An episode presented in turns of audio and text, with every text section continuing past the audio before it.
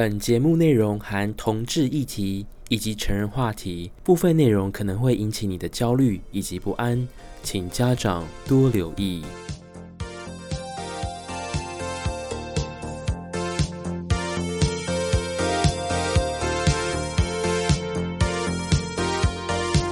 Hello，大家好，我是 Gino，欢迎来到流水账的 Podcast。那今天是二零二一年的一月十一号星期一哦。那返乡过后三天呢，又回到我的工作岗位了。那这三天呢，回去我的家乡台南市呢，也进行了相当多的工程。不得不说，台南市的天气真的非常的好哦。比起桃园机场周边这种寒流起来呢，真的是又湿又冷哦。加上单身的空窗期，这种悲哀是格外的明显。南部的好天气，你可以感受到阳光洒落在我的胸肌上面，是非常的可口的。但是因为我的胸肌跟我的尾鱼肚已经连成在一起了，所以我觉得我现在应该像是一块非常高级的五花肉吧。如果可以做成肉干的话，应该是美味可口的。这一次好不容易就是搭普悠玛的火车回台南市哦。我跟大家讲哦，搭普悠玛呢，一定要穿羽绒衣，不管是冬天还是夏天，你们的羽绒衣一定要搭配有帽子那个系列戴上去，因为普悠玛的上面的冷气呢，只有两种温度，一个叫做寒天地冻，冷到发抖；一个就是忘记开空调，闷得要死。所以呢，如果是闷得要死，你就脱外套。那普悠玛不管是冬天夏天呢，都是开得非常寒冷，所以呢，你们一定要穿羽绒衣。另外呢，因为现在是新的一年哦，我非常鼓励大家一定要带蓝牙的无线耳机上火车，因为你永远不知道。周边可能会有人带小朋友上去，或是有打呼的老人，或是聊天的欧巴桑。那你很想好好睡觉的时候呢，你就会被哭闹声、打呼声跟大笑的欧巴桑声音给吓到一个不行哦。所以整个旅程上面，我其实是一上车我就是睡得蛮爽的，因为我那天是大早的五点四十分我就起床了。那我们就搭了公车，直接飞奔到火车站，八点半就直接上火车了。那就是先睡了一个小时，差不多。约莫十一点钟，接近十分就到了台南市哦。回到我的家乡，走出了火车站，看顾了四周。台南火车站的前站哦，有铁道饭店。我回忆起我曾经年轻的时候，有一个外国的网友来到台南市，那我有带他去逛古迹。逛着逛着，他说天气很热，想要去冲个澡。我说好啊，你想去哪里冲？他说他有上路研究铁道饭店，那是我生平第一次到台南市火车站正前方的铁道饭店。相信大家上 YouTube 上面可以关键到关于台南铁道饭店非常多的都市传说。这几年它有进行相当大量的翻新，所以也算是导入了现代的设备哦。那它的优势呢，就是火车站正前方哦，所以想要打一炮的呢，也是相当方便的。价格物美价廉，楼下又有便利商店哦。不管是晴天雨天，想要买雨衣的时候，真的就非常的方便呢。但是当年呢，在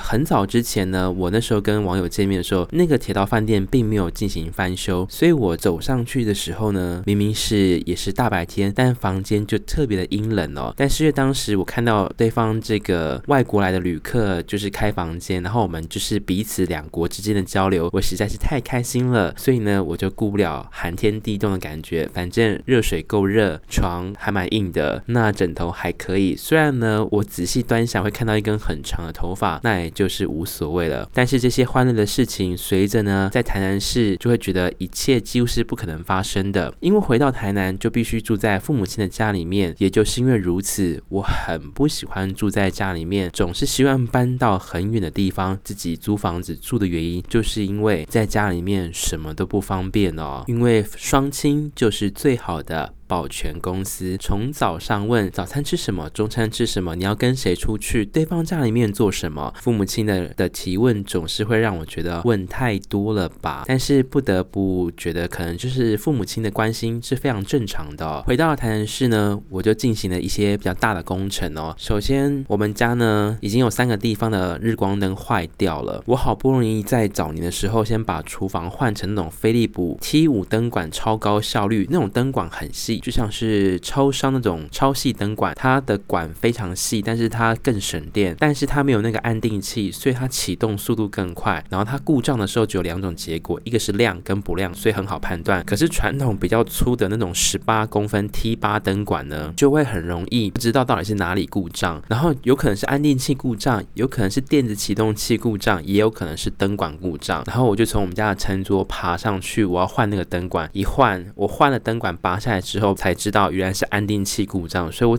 整个就是满头大汗。接下来要帮我把我父亲睡觉的地方的小夜灯的灯泡把它换掉，那个小夜灯的灯座也是离地面非常高，因为我们家的一楼有挑高，所以那个天花板很难勾到那个灯泡的位置哦。我就用我的手指去从那个换小夜灯那种钨丝灯的灯泡里面去旋转它，把它要做更换。那个洞非常非常小，而且非常的脏，而且无趣。如果是要寻找其他动的话呢，我是相当的有兴趣，而且是熟能生巧。毕竟我是 Golden Finger 金手指，种花沙漠玫瑰我最行。要另外的活动呢，我也是相当的灵巧的哦。换完灯泡之后，接下来又去修了另外一个地方，反正呢就是修了三个地方的灯泡。我告诉我自己，以后家里面灯泡再坏掉，我就要直接买 LED 灯管了，因为那个效果呢寿命更长，基本上换上去呢大概是五年换一次就可以了。不然我就要买那种圆形的 LED 吸顶灯去做更换。现在网络上面蛮多 YouTuber 或是水电爸爸都有在教怎么去安装这些东西。下次如果台南市家里面坏掉的话，我一定要做全面性的更新，因为我觉得我宁可多花一点钱，我不要再爬上去换这些灯管了。这些换灯管真的太累了，我一定要让它又亮又省电，而且最好不要再叫我上去换拔灯泡这件事情，因为我曾经看过一个恐怖片，有人爬上钉子换日光灯的时候不小心跌倒，结果呢，那个日光灯碎掉之后，里面有那个金属的汞的蒸汽跑到眼睛里面，那个男的就永远失明了。天哪，我才三十五岁，人生才过了三分之一，我的还有很多美丽的肌肉跟事物跟非常好看的男人还没有看到，怎么可以失明呢？所以大家一定要多花一点钱哦，换更安全的 LED 灯泡来保护，避免你去换灯泡的时候，灯泡破掉插到你的眼睛里面面哦。这几天在家里面其实有点闷闷不乐的，因为父母亲对于我三十四岁为什么还没有女朋友，还是又是老话重谈了一遍。那父亲呢，年事已高，常常就是以年轻人不懂的这种方式来对我阐述人生的大道理哦。那毕竟本人呢，长期的接受旅客的训练呢，也能表现出表情呢平淡，但是内心是不太高兴，但也不会说出来的这种技能哦。所以呢，就是会跟父母亲，就是说到过年这件事情哦，其实从二零一八年开始，我就非常非常讨厌的回去过年，不外乎大家讲的不认识的亲戚的人伤害你最深哦，就是问一些狗屁倒灶的事情。二来是我觉得每次回去台南市家里面过年，我觉得我自己很像一个 AV 女优一样，十八招百般武艺去服侍那些我讨厌的老人家或是不认识的陌生人们。我真的觉得我的精神压力太大了，我觉得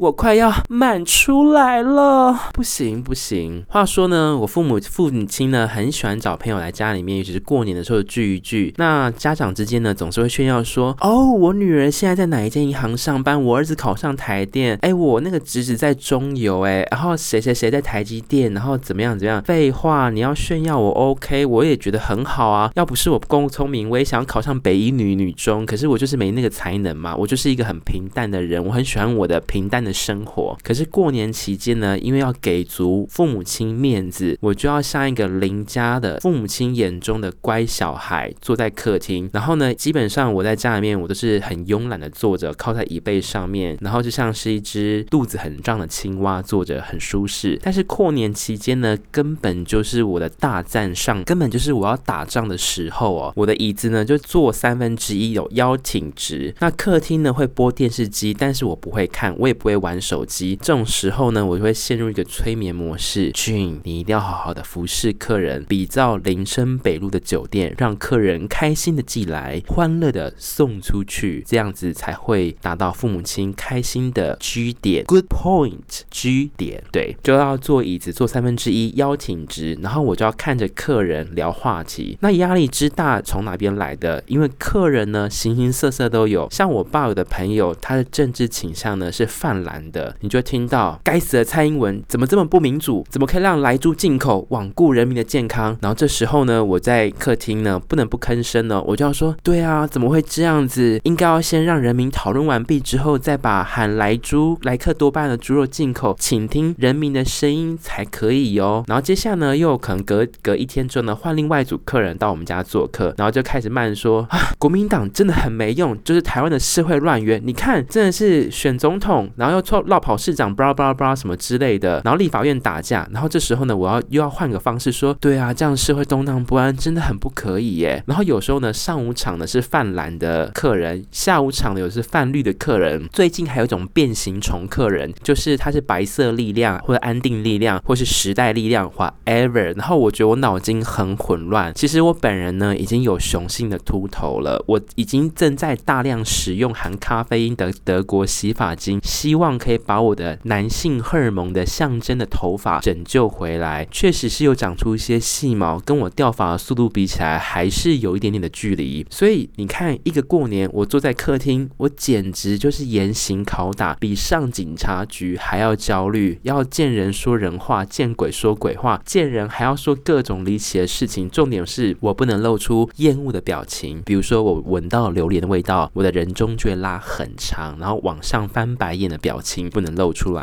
因为我在台南市，在家长的眼中，我就要演的我是一个非常有礼貌的小孩，但是我内心是很放荡的，怎么可以这样呢？所以我就很讨厌过年。然后这时候呢，你会说俊你也很假哎，你只是坐在客厅上面演一个戏，有什么困难的？No No No，所谓。AV 十八招要演就要演到最高潮，不是只有坐下去、挺起来、坐下去、翻过来、上上下下而已，而是我可能聊了五到十分钟之后呢，我就要默默的起身说：“叔叔阿姨，我帮你们泡咖啡。”然后呢，这时候就会有很鸡巴的客人说：“啊，不行啦，我不能喝咖啡啊，我睡不着。”然后就说：“阿姨，你不用担心，我帮你准备了麦茶，不含咖啡因，你不用担心。天气冷了，帮你泡温的；天气热的，帮你泡冰的，而且温度要抓。”刚刚好，让你喝的那一口瞬间呢，不能说 好烫，也不能说哦哟牙龈好冷，酥酸定那种感觉。总之呢，我就还要泡茶，接下来呢，我还要削水果。你就说水果有什么好问题的？反正柳丁就放在桌上，橘子让大家自己剥嘛。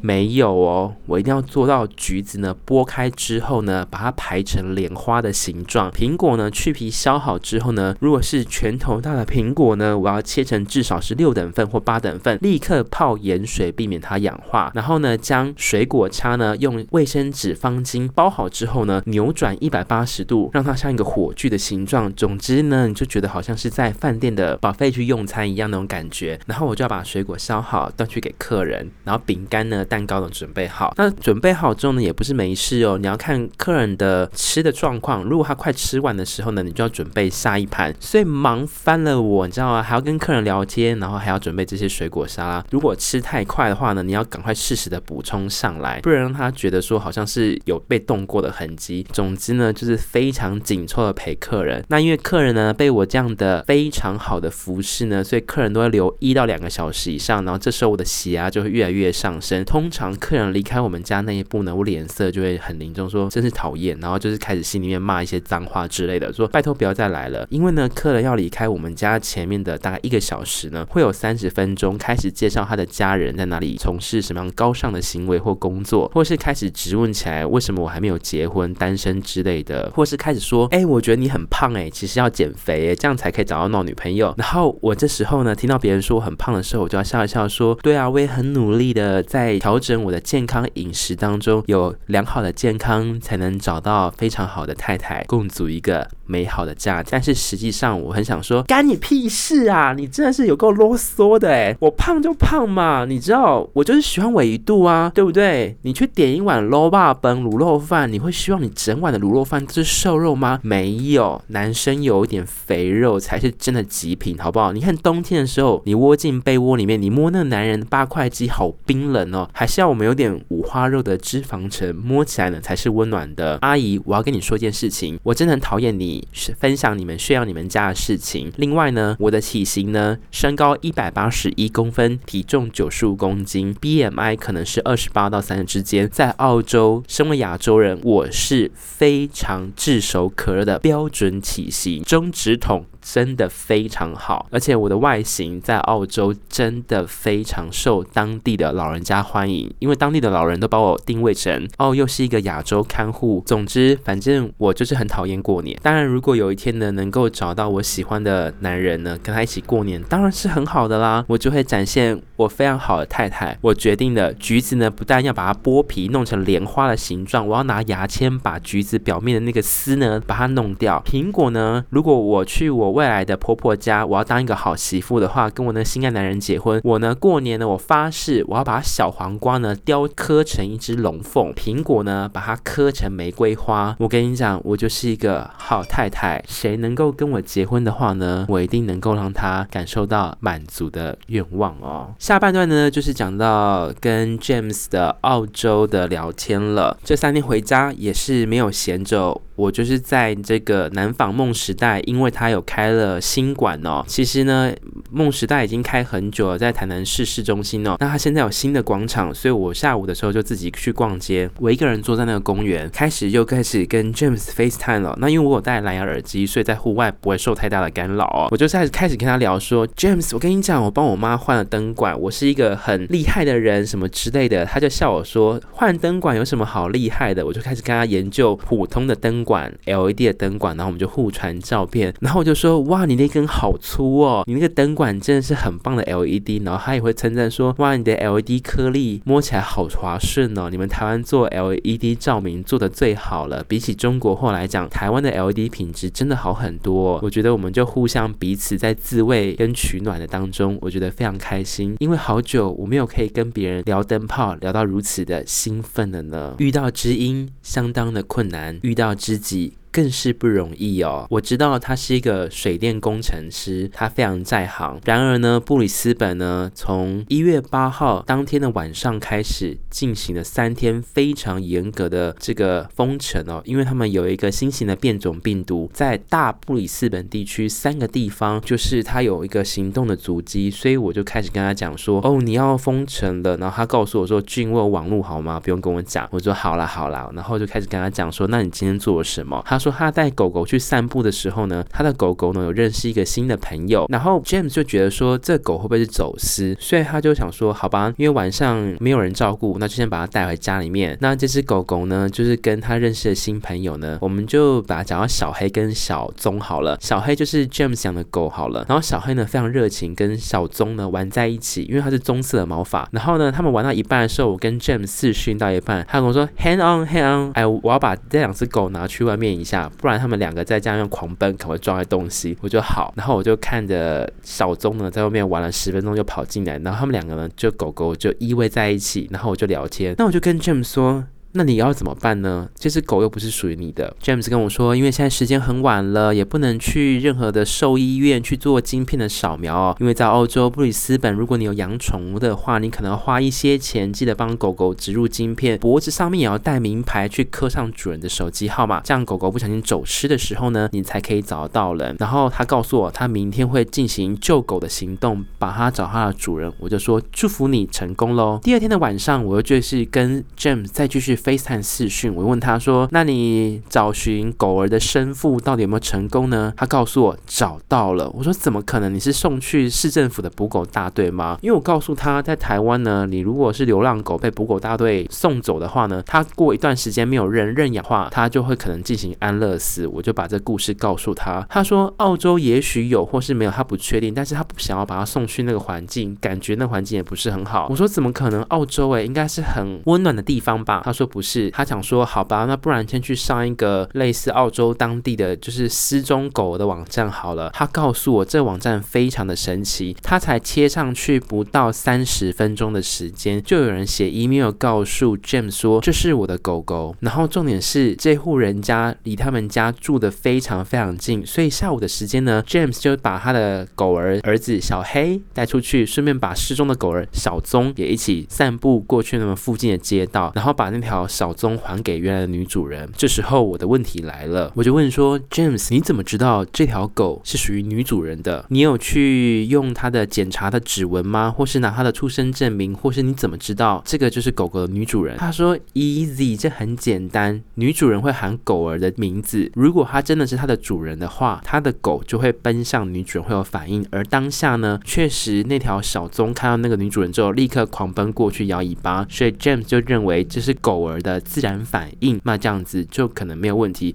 就还给他了。我说真的很棒哎，那你要去买个乐透彩之类的，因为这搞不好是一个好的象征，还是说你觉得那那我就问他说，那你那个女主人是单身吗？有没有戴结婚戒指？他说呃，他不清楚，他只想把狗赶还回去。我说我看过一个电影，搞不好在 YouTube 上面有人男人跟女人结婚，就是因为两只狗狗相遇，呃，男主人跟女主人一起结婚的梦幻故事。可是忘记 James 是一个是同志 所以这个案例可能不一定会成功哦。所以我就开始跟他聊到说，哦，第二天你真的很棒哎，就是有完成这个拯救狗狗的动物。那我就觉得他有这个怜悯之心哦。跟陌生人谈天真的很重要，你可以透过他聊天的内容，知道他的个性，或是说他的天生的性格如何，去判断你未来适不适合为一个正确的择偶的对象，也是评判的标准哦。那我知道他喜欢宠物的狗这个呢是跟我的符合有像的，但是他都不吃早餐，他都只吃中餐，他都不吃早餐，只吃中餐一餐哦，所以我觉得很可惜。然后我就问他说：“那最近有什么样的工程？”但是我觉得这是一个禁忌话题，所以我告诉我自己，就算在英文练习当中，也不可以直接问到工作的情况。所以我就旁敲侧击，左边打鼓，右边打鼓，然后用一些话题看能不能。多一些的聊天的迹象哦。那他告诉我说，因为现在就是因为封城的关系，还有疫情，所以目前工程是暂缓的，所以他现在就是在半休息的状态。那我想想也 OK 啦，因为澳洲人每一年都会有一个月是带薪的年假，可以好好的休息。但是因为他是 tradie，他是工人，我觉得他算是工程师，所以能不能符合这样要件，我不确定哦。但是工程师在澳洲算是蓝领阶级，但是领的钱有时候可能会比白人更。白领阶级更多，这也是在澳洲相当公平的一个文化话之一哦。我觉得这一集，我觉得这一集的当中流水账并没有琢磨太多的成人话题哦，可能是因为。我刚返乡三天，然后好不容易今天第一天回到我的工作岗位，所以心情上面需要整理这几天发生什么事，加上一回来工作岗位有很多搁置的事情等着我要去打电话协商去做处理哦。然后这三天呢，返乡回台南市呢都没有任何的艳遇或是任何的野外行为哦，都没有。我觉得呢，我已经提早进入了男性荷尔蒙的更年期哦，所以呢，基本上。欲望就是变得非常非常低。还有一件事情，在两天前要返家的早上哦，我在刮胡子的时候，我发现一件事情，我的下巴居然长出第一根的白胡子，我非常非常的震惊，因为有了白胡子，代表我已经老了，我的荷尔蒙。我的两颗胆胆睾丸可能荷尔蒙分泌不足了，我可能已经步入衰老的迹象，所以我非常非常担心。我把这件事情直接告诉了澳洲的 James，我说 James，I have very sadly news。然后他跟我说，OK，what happened？I got white hair in my chin。我说我有一个下巴有一个白色毛发，他整个大笑说还好吧。他说他以前是 Gingers。他就是红头发的那个品种，但他现在老了，所以他现在就是有点点变得白的。然后，但是他还年轻，五十几岁吧，所以还是有点黑白相间。他说他有经历过那个时期，他告诉我不用担心。我说对，可是，在台湾的话，因为我工作环境不可能留胡子，但是我看到我长出一个白色的胡子，我真的真的非常害怕。我感觉我已经抓不到青春了，加上白胡子呢是不可逆的反应，所以我的人生是不是进入到另外一个清心寡欲的阶段了呢吗？各位听众，你是否有白头发？各位男性的你们，你们的下巴是否有白色的胡须？看到的时候你们会紧张吗？我是 Gene，谢谢收听流水账，下期您空中再相见喽，拜拜。